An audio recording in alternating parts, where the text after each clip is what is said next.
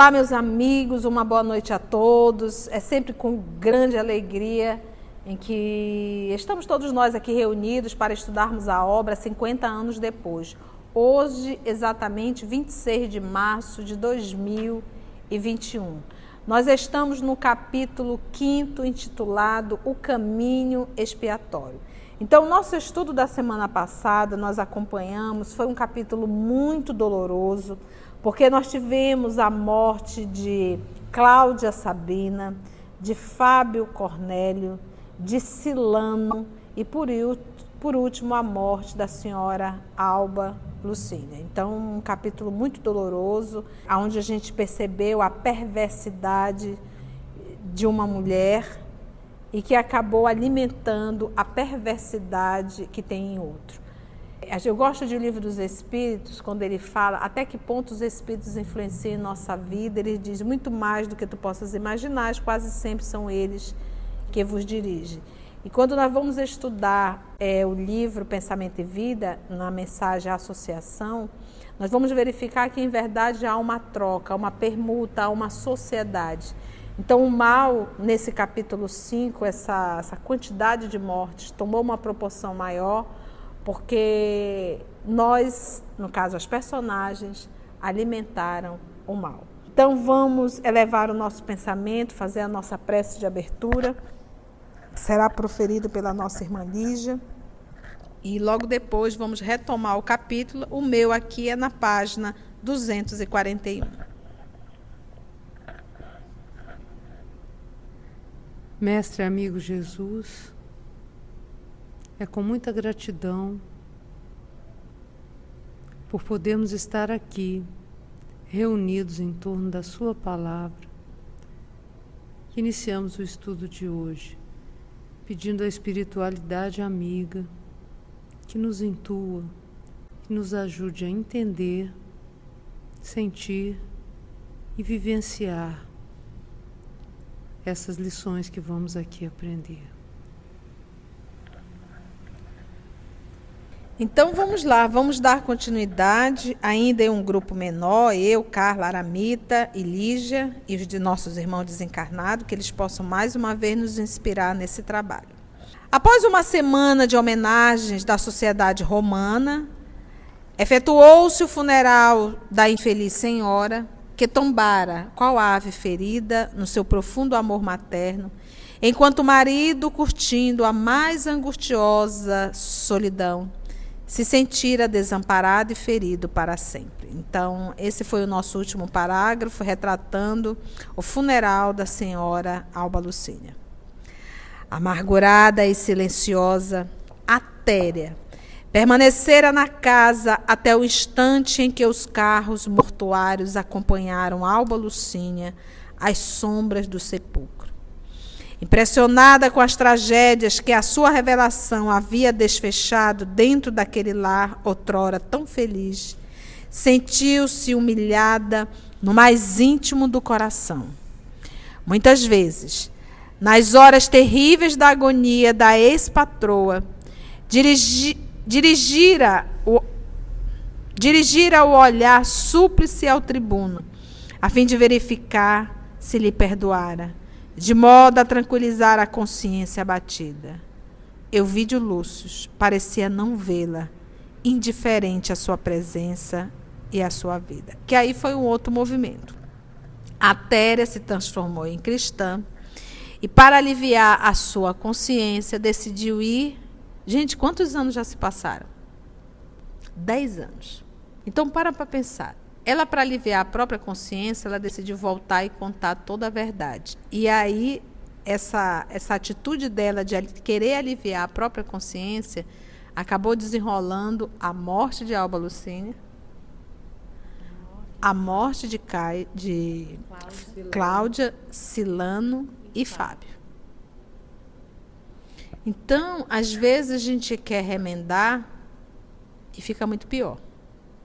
Então, eu acho que num, num, trabalho desse, numa situação dessa, talvez haveria outra forma, porque já se passaram 10 anos. O que, que adianta agora mexer em tudo isso?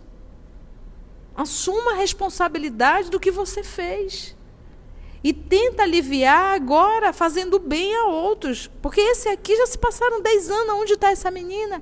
Então, de repente, ela, com o intuito de aliviar a própria consciência, decidiu contar algo em que o que, que se pode se fazer? Então, a gente tem que ter muito bom senso. E isso realmente faltou para a Cláudia. Se de repente ela me procurasse, a Téria, tia, eu fiz isso, isso e isso, passaram 10 anos, o que, que a senhora acha que eu devo fazer? Eu digo, minha filha, vamos refletir? Vamos pensar, aonde está a menina? Que final, você sabe onde está? Tu já sai para procurar, veja onde é que está, veja se ela está viva. Porque outra, a família já disse que ela está morta. Tu está querendo aliviar a tua consciência, mas tu não está parando para pensar no transtorno que tudo isso vai trazer. Entendeste? Então tem coisas, gente, que não dá mais para voltar atrás. É como diz o nosso Chico, não dá para voltar atrás e fazer um novo começo, mas a gente pode a partir do hoje fazer um novo fim. E, infelizmente, a atitude da Téria, ela queria aliviar a própria consciência, mas ela não pensou na, nas consequências da sua revelação. Então, bom senso é sempre muito bom. A Alba desmaiou, passou mal, ela teve aquelas síncopes, né, uma atrás da outra, porque ela, ela também tinha, como diz aqui no, no início, problemas morais com isso. Porque ela achava que a Célia teria engravidado por descuido dela. Em algum momento ela descuidou. Pois é, do Lólio. Pois é.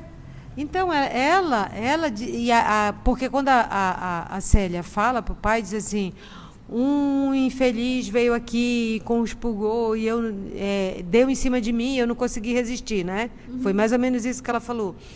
E aí a Alba ficou com um problema é, moral disso. Por isso que quando a verdade veio à tona, ela tudo acionou, né?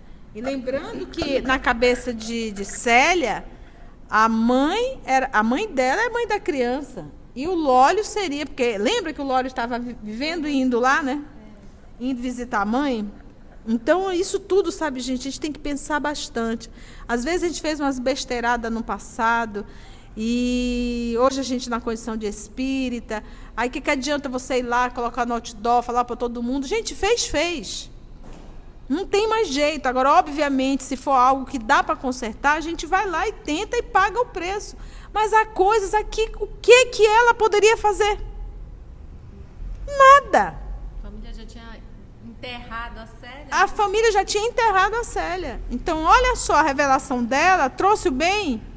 Não. A família tinha enterrado a Célia, mas aqui no começo do capítulo 5, eles falam que de quando em quando esse, essa angústia não foi embora. Claro. Ficou pairando entre eles. Então, por isso que, por isso que a comoção. Eu estou de acordo com vocês, por isso que a comoção foi maior. É. A angústia não foi embora. Não, não, não foi. E, e por quê? Porque eles sabiam da verdade. Eles sabiam que a Célia estava viva.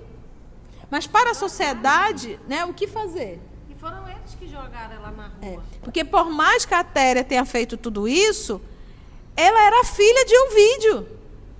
Como é que joga uma filha fora? E ainda faz o velório da filha? Então, se a Téria foi perversa, também, eles também foram, né? E o pior, assim, Valorizando muito mais a convenção. Se os se o velório era para uma sociedade, eles fizeram caras e choro de uma Sim. filha viva. Eles encenaram tudo é, isso. Exatamente.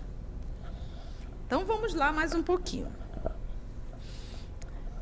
Muitas vezes, nas horas terríveis da agonia da ex-patroa, dirigiram o olhar súplice ao tribuno a fim de verificar se lhe perdoara. E o que, que o tribuno fazia?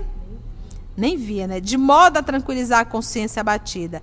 Euvídio Lúcio parecia não vê-la, indiferente à sua presença e à sua vida. Experimentando o sinistro remorso, Atéria abandonou a casa de Euvídio, onde se sentia como verme asqueroso, tal negrume dos seus tristes pensamentos na dolorosa noite caída sobre a casa do tribuno após o funeral. Ou seja, ela ficou bem? Não. Não ficou. Ficou pior ainda. Então tenhamos muito cuidado quando quisermos revelar algo para alguém. Resolver. É tentar é, revelar para achar que vai resolver. Então, quando a gente vai abrir a boca para falar, a gente tem que pensar nos males que tudo aquilo pode trazer. Então, às vezes é muito melhor permanecermos em silêncio. Então, eu tenho que pensar nos prejuízos que a minha revelação irá trazer. Então, cale-se e ore e aguarde o momento. Porque o que, que acontece, gente? Não existe absolutamente nada, nada, nada, nada que não seja revelado depois da desencarnação. A história vai vir, vai se saber de tudo. Mas naquele momento não há, não tem como. Então é preferível que não venhamos a fazer o mal, para que não venhamos a ficar com a consciência dessa forma. Nós sabemos que Cláudia Sabina pagou e pagou muito bem para a Téria. Experimentado sinistro remorso, a Téria abandonou a casa de Ovídio, onde se sentia como verme asqueroso, tal o negrume dos seus tristes pensamentos na dolorosa noite caída sobre a casa do tribuno após o funeral. Fazia frio, as sombras noturnas eram espessas, tão impenetráveis quanto as angústias que lhe gelavam o coração. A permanência ali, porém, depois do enterro, não mais era possível, em vista das amarguradas emoções que lhe vibravam na alma. A velha criada saiu, então, demandando Trastevere, onde possuía antigas relações de amizade. Interessante é que, no percurso pelas ruas estreitas, seguira trajeto idêntico ao da jovem Célia, quando compelida a abandonar o lar paterno. Depois de muito caminhar, deteve-se perto da Ponte Fabrícios, temendo prosseguir. Era quase meia-noite e as proximidades da ilha do Tibre estavam desertas quis retroceder, comprimida por uma força inexplicável, como se pressentisse algum perigo iminente, quando dois homens mascarados se aproximaram. Quais massas escuras que se movessem rápidas entre as pesadas sombras da noite. Tentou gritar, mas era tarde. Um deles atirava-se rápido a ela, amordaçando-a fortemente. Lucano, dizia baixinho o desconhecido a envolver-lhe o rosto com uma toalha grossa. Apalpa depressa. Urge terminar o serviço. Ora essa, dizia o companheiro decepcionado. Trata-se de uma velha desprezível. Não desanimes, prosseguiu o outro. Palpita-me que é boa presa. Vamos, essas velhas costumam trazer o dinheiro oculto no seio quando são ardilosas e avarentas. O bandido, que tinha as mãos livres, levou-as ao tórax da velha criada de Elvídio Lúcio, sentindo que o seu coração batia acelerado. De fato, era ali que a Téria guardava, numa bolsa reforçada, todo o cabedal amoedado das suas economias. Encontrando-lhe o pequeno tesouro, Ambos os malfeitores esboçaram um sorriso de satisfação. E, obedecendo a um sinal do companheiro, Lucano bateu fortemente na cabeça da vítima amordaçada, com uma pequena bengala de ferro, exclamando com voz sumida quando percebeu que ela desmaiara. Assim sempre é melhor. Amanhã não poderá relatar a proeza aos vizinhos para que as autoridades nos venham incomodar. Em seguida, arrastaram a vítima atordoada pelos golpes fortes, atirando-a sem piedade nas águas pesadas do rio que rolava silenciosamente. A Téria teve assim os seus últimos instantes, como a espiar o torpe delito do passado culposo. Espiar. Espiar é o que? Reparar o mal que eu fiz. E é interessante porque ela se vendeu. Qual era o, o, o Deus dela? Era o dinheiro. E era o poder. Era o dinheiro, a ganância. Por conta dessas economias, ela acabou indo sendo assassinada. Todavia, após examinarmos a derradeira aprovação da velha cúmplice da Cláudia Sabina, Voltemos a seguir o vídeo Lúcius na sua pesada noite de sofrimentos íntimos. Somente no dia imediato ao funeral da mulher, Conseguiu o tribuno reunir os filhos num gabinete privado, confidenciando-lhes as tristes revelações que desfecharam nos terríveis acontecimentos aniquiladores da sua aventura para todo sempre. Terminada a impressionante narrativa, Caio Fabrícios contou à esposa e ao sogro o encontro com Célia, dez anos antes, quando se dirigia à campanha, chamado por interesses urgentes. Jamais referiu-se ao fato, considerando o voto formal de se lembrarem da jovem tão somente como de uma morta sempre querida.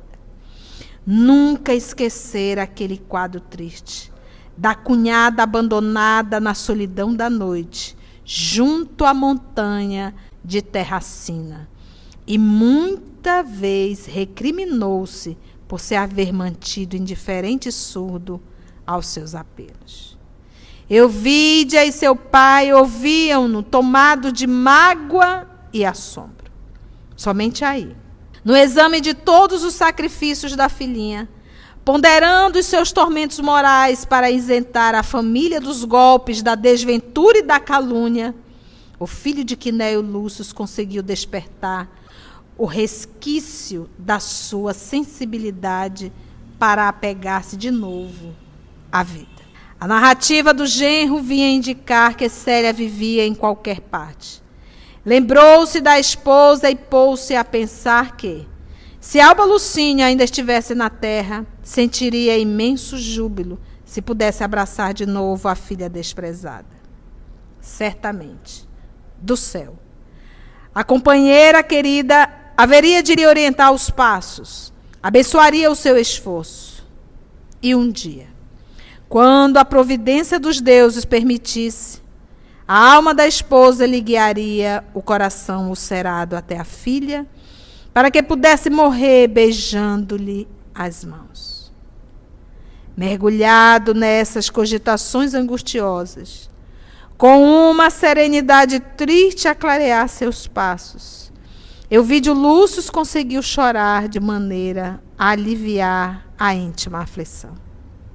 Suas lágrimas, agora que Euvídia as enxugava com carinho, eram como essas chuvas benéficas que lavam o céu após o estrondo da tempestade. Então, como se anim o animasse uma esperança nova, o tribuno converteu todas as dores na preocupação de reencontrar a filhinha expulsa do lar, fosse onde fosse, para alívio da consciência. Desejava morrer para reunir-se à companheira bem amada, mas quisera levar-lhe também a certeza de que Célia reaparecera e que, de joelhos, havia suplicado o perdão da filha a quem não pudera recompreender. Com esse propósito, encaminhou-se à campanha com os filhos, de regresso a Capua, e, depois de alguns dias de repouso, dispensando a companhia de qualquer servo, a fim de entregar-se sozinho às investigações necessárias, partiu para o Lácio, apesar de todas as súplicas de Elvídia para que aceitasse, ao menos, a companhia do genro. Triste só, o velho tribuno perambulou inutilmente por todas as cidades próximas de Terracina, estacionando longo tempo junto à gruta de Tibério, a evocar as penosas recordações do genro. A despeito de todos os esforços, foi em vão que viajou a Itália inteira. Assim que, decorrido um ano da morte de Lucínia, regressou a Roma, abatido e desolado como nunca. Sentindo-se profundamente desamparado, era qual árvore frondosa, singularmente isolado na planície extensa da vida. Enquanto mantinha a seu lado as outras companheiras, podia suportar os furacões violentos que desciam dos montes, mas, destruídos os troncos próximos, cuja presença o fortalecia, era agora incapaz de resistir aos ventos mais leves dos vales obscuros da dor e do destino. Recolhida ao gabinete, recebia tão somente a visita dos amigos mais íntimos, cuja palavra não trouxesse ao seu espírito atormentado qualquer lembrança do passado infortunoso. Um dia, porém, um escravo veio anunciar antigo camarada de infância, Rúfio Propércio, cuja história amarga dos últimos tempos ele bem conhecia. Apesar das suas próprias lutas, conhecera-lhe todas as desgraças e infortúnios. Euvídio Lúcio mandou-o entrar rapidamente como irmão de dores e martírios íntimos. Trocadas as primeiras impressões, Rúfio Propécio advertiu. Caro Euvídio, depois de tão longa separação, surpreende-te a minha fortaleza moral ante as hecatombes dolorosas da existência. Devo explicar-te por que da minha resignação e serenidade. É que hoje Abandonei nossas crenças inexpressivas para apegar-me a Jesus Cristo, o Filho de Deus vivo. Será possível? exclamou o tribuno interessado. Sim, hoje compreendo melhor a vida e os sofrimentos neste mundo. Somente nos tesouros do ensino cristão encontrei a força indispensável à compreensão da dor e do destino. Só Jesus, com a sua lição de piedade e misericórdia, pode salvar-nos do abismo de nossas angústias profundas para uma vida melhor, que não comporta os enganos e desilusões amargas da terra. E enquanto Elvídio Lúcio o ouvia, assombrado por encontrar um amigo íntimo, estabilizado na fé ardente e pura, entre os escombros da época, Propécio acrescentava: já que te sentes igualmente ferido pelo destino, por que não frequentares conosco as reuniões cristãs, onde eu te poderia acompanhar? É bem possível que encontres no Evangelho a paz almejada e a energia imprescindível para triunfar de todos os tormentos da vida. Ouvindo o carinhoso convite do amigo de infância, o tribuno lembrou-se instintivamente da filha, das suas convicções. Sim, Fora o cristianismo que lhe dera tamanhas forças para o sofrimento e para o sacrifício. Além disso, recordou as figuras de Nestório e Ciro, que haviam caminhado para a morte sem um gemido, sem uma queixa. Como que cedendo a uma súbita resolução, respondeu resoluto: Aceito o convite. Onde é a reunião? numa casa humilde junto à porta ápia. Pois bem, irei contigo. Rúfio despediu-se, prometendo buscá-lo à noitinha, enquanto ele passou o resto do dia em cogitações graves e profundas. A hora convencionada, demandar o local das assembleias humildes, onde pela primeira vez Euvídio Lúcio ouviu a leitura do Evangelho e os comentários singelos dos cristãos. A princípio, estranhou aquele Jesus que perdoava e amava a todos, com o mesmo carinho e a mesma dedicação. Mas, no curso de numerosas reuniões, entendeu melhor o Evangelho e, apesar de não lhe sentir as lições inteiramente, Admirava o profeta simples e amoroso, que abençoava os pobres e os aflitos do mundo, prometendo um reino de luz e de amor para além das ingratas competições da terra. Quantos de nós não buscamos ao Cristo Jesus depois de uma grande dor? Somente no tesouro do ensino cristão encontrei a força indispensável a compreensão da dor e do destino.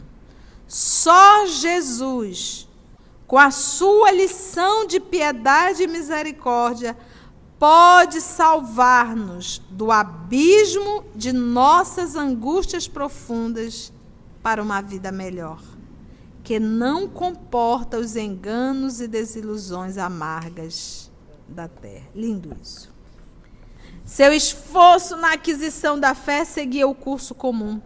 Quando um pregador famoso surgiu um dia, naquele núcleo de gente simples e bondosa, tratava-se de um homem ainda novo, inteligente e culto, de nome Saulo Antônio, que fizera da existência um sacrossanto apostolado no trabalho da evangelização. E a gente percebe quantos nomes anônimos aí realizando o trabalho do Senhor.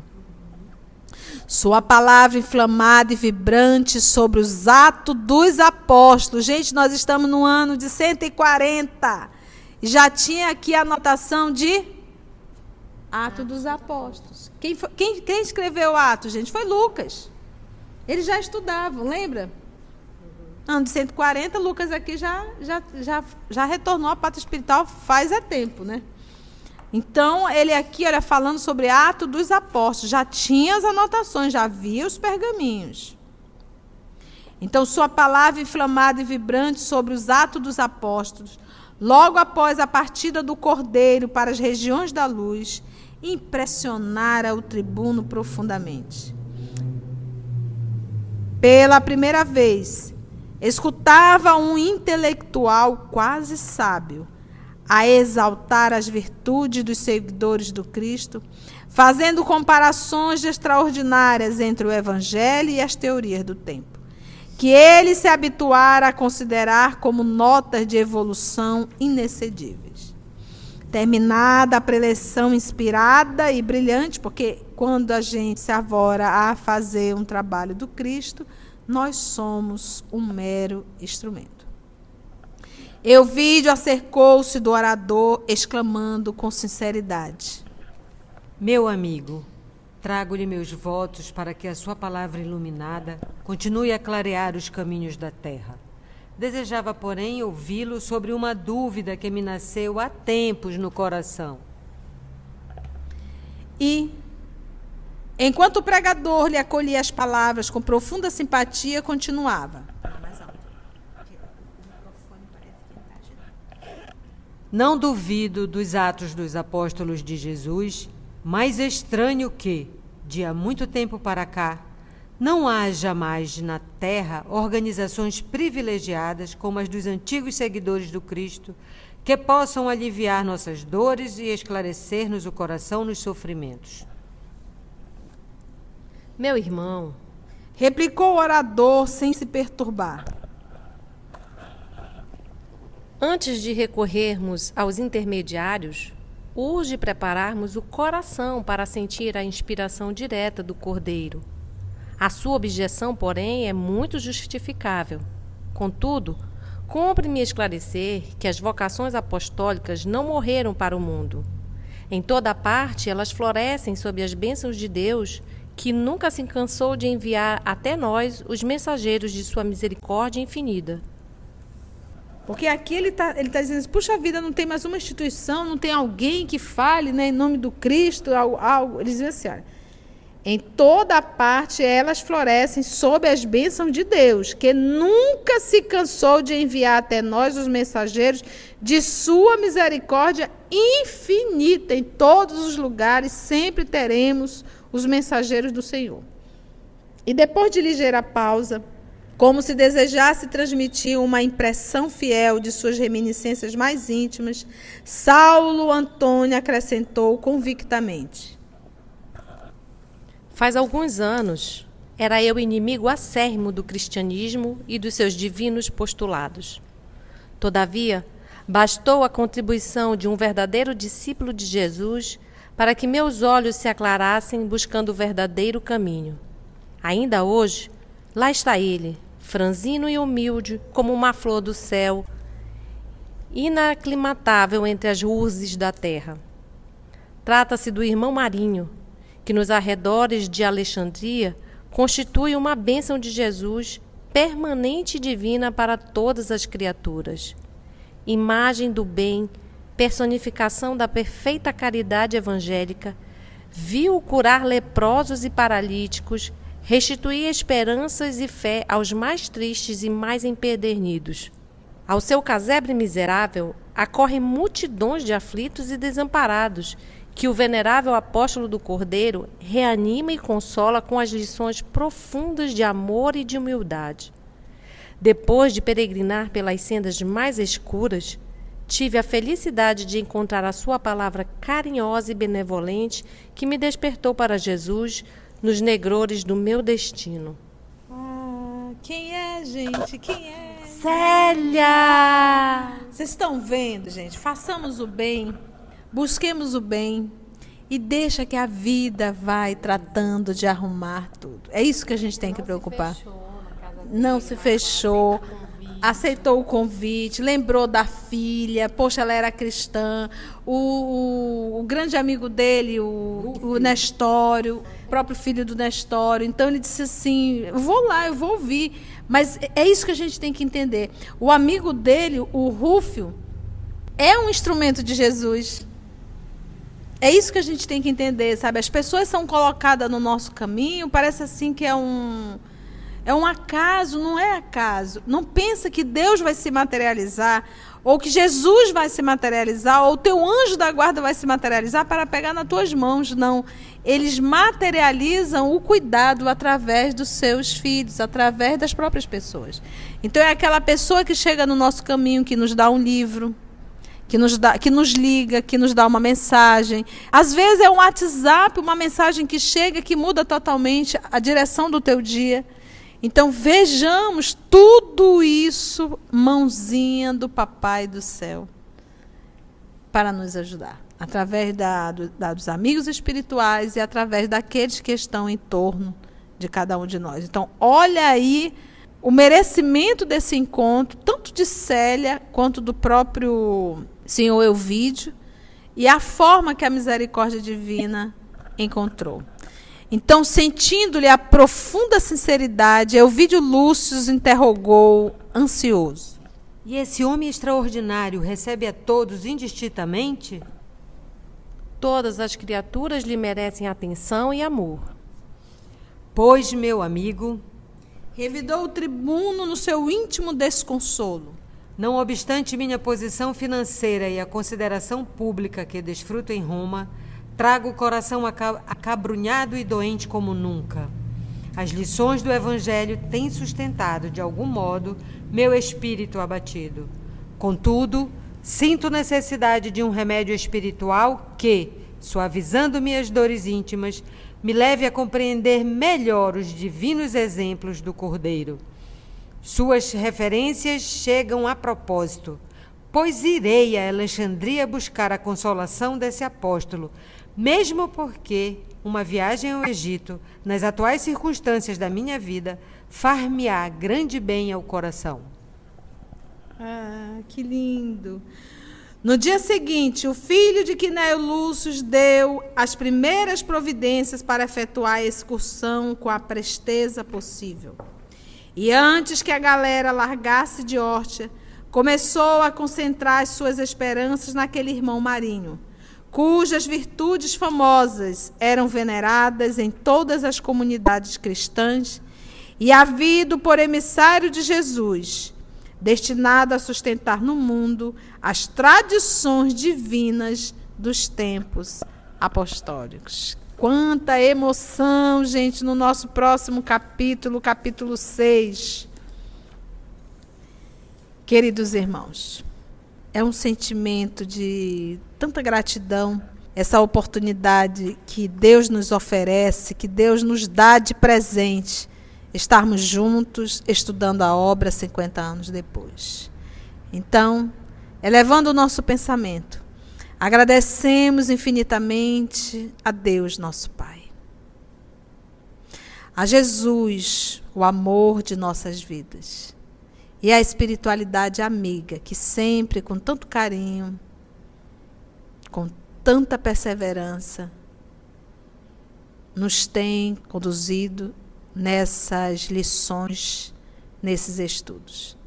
Graça te damos, Pai querido, Jesus, o nosso Mestre, e a todos vocês, amigos espirituais. Que assim seja.